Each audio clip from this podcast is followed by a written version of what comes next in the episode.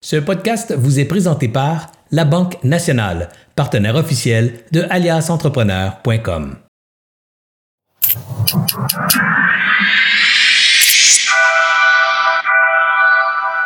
Pour quelqu'un qui, euh, qui reprend une entreprise déjà existante, ça veut dire que c'est une entreprise qui fonctionne déjà bien. Euh, il y a peut-être des fois le, sentiment un peu de l'imposteur. Hein? J'arrive dans quelque chose qui est déjà qui roulait depuis quelques années, qui va bien, que ça roule, ça, ça va bien. Donc notre rôle, c'est d'être euh, de, de, réconforter, euh, de, de, aussi de valoriser la, personne, parce que euh, justement, en relation avec Mélanie, je me souviens que je voyais que rapidement, elle avait des bons skills d'entrepreneur. Donc, euh, toutes les fois que elle faisait quelque chose de bon, je disais, ça c'est fort, Mélanie, c'est bon. Puis tu encourager, prendre soin, être bienveillant. Euh, dans le fond, c'est le rôle de mentor, peu importe la situation, mais en reprenariat, c'est peut-être encore plus important parce que euh, la personne prend une entreprise qui est déjà en fonction. Donc, c'est différent qu'une entreprise qu'on part à zéro.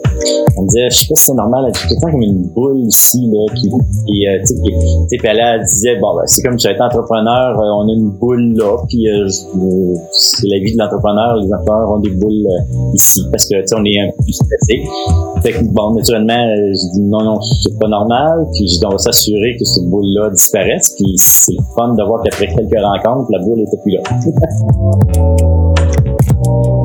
Je vivais là beaucoup, beaucoup, beaucoup de stress, puis je sentais l'espèce de, de nœud de, de boule, puis je me disais ah, non, non, si c'est comme ça jusqu'à à la fin, je tiendrai pas le coup. Puis non, très rapidement, euh, Jean-Marie a su désamorcer tout ça. Euh, c'est fait rassurant. Euh, ben, c'est fait rassurant, mais aussi il m'a donné l'exemple. Je sais bien que, bon, lui aussi, comme il disait, a rencontré ça au départ, c'est disparu, mais ça, ça vient avec des, euh, des, des, trucs, des astuces qu'il pouvait me partager. Mais moi, ça m'a fait un bien fou, cette rencontre-là. En fait, ça, je dirais que ça a sauvé, euh, comment je peux dire ça, mon plaisir d'être entrepreneur, parce que j'avais aucun doute sur mon plaisir d'être libraire. Ça, c'est mais là, j'avais peur que, le, côté entrepreneurial vienne envahir tout le reste. Et euh, finalement, j'ai réussi là, à atteindre et à trouver un équilibre grâce à, au conseil de, de Jean-Marie.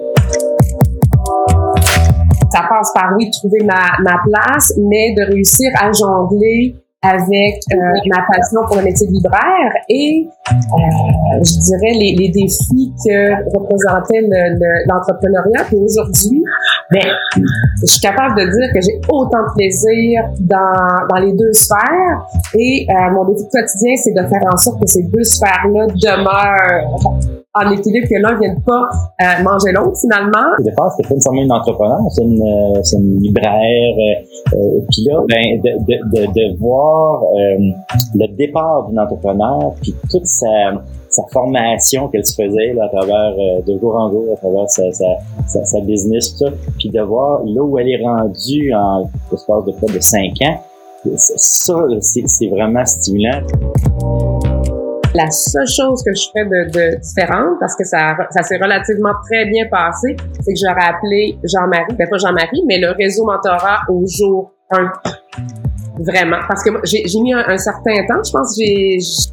Ça faisait déjà une année que je, que je que je courais dans tous les sens parce que j'avais le sentiment d'avoir beaucoup beaucoup de choses à apprendre puis pourtant euh, c'était là, je savais que ça existait, mais hein, avec tout, toute la montagne de dossiers, de choses nouvelles, de choses à apprendre, je remettais toujours ça, puis non, plus tard.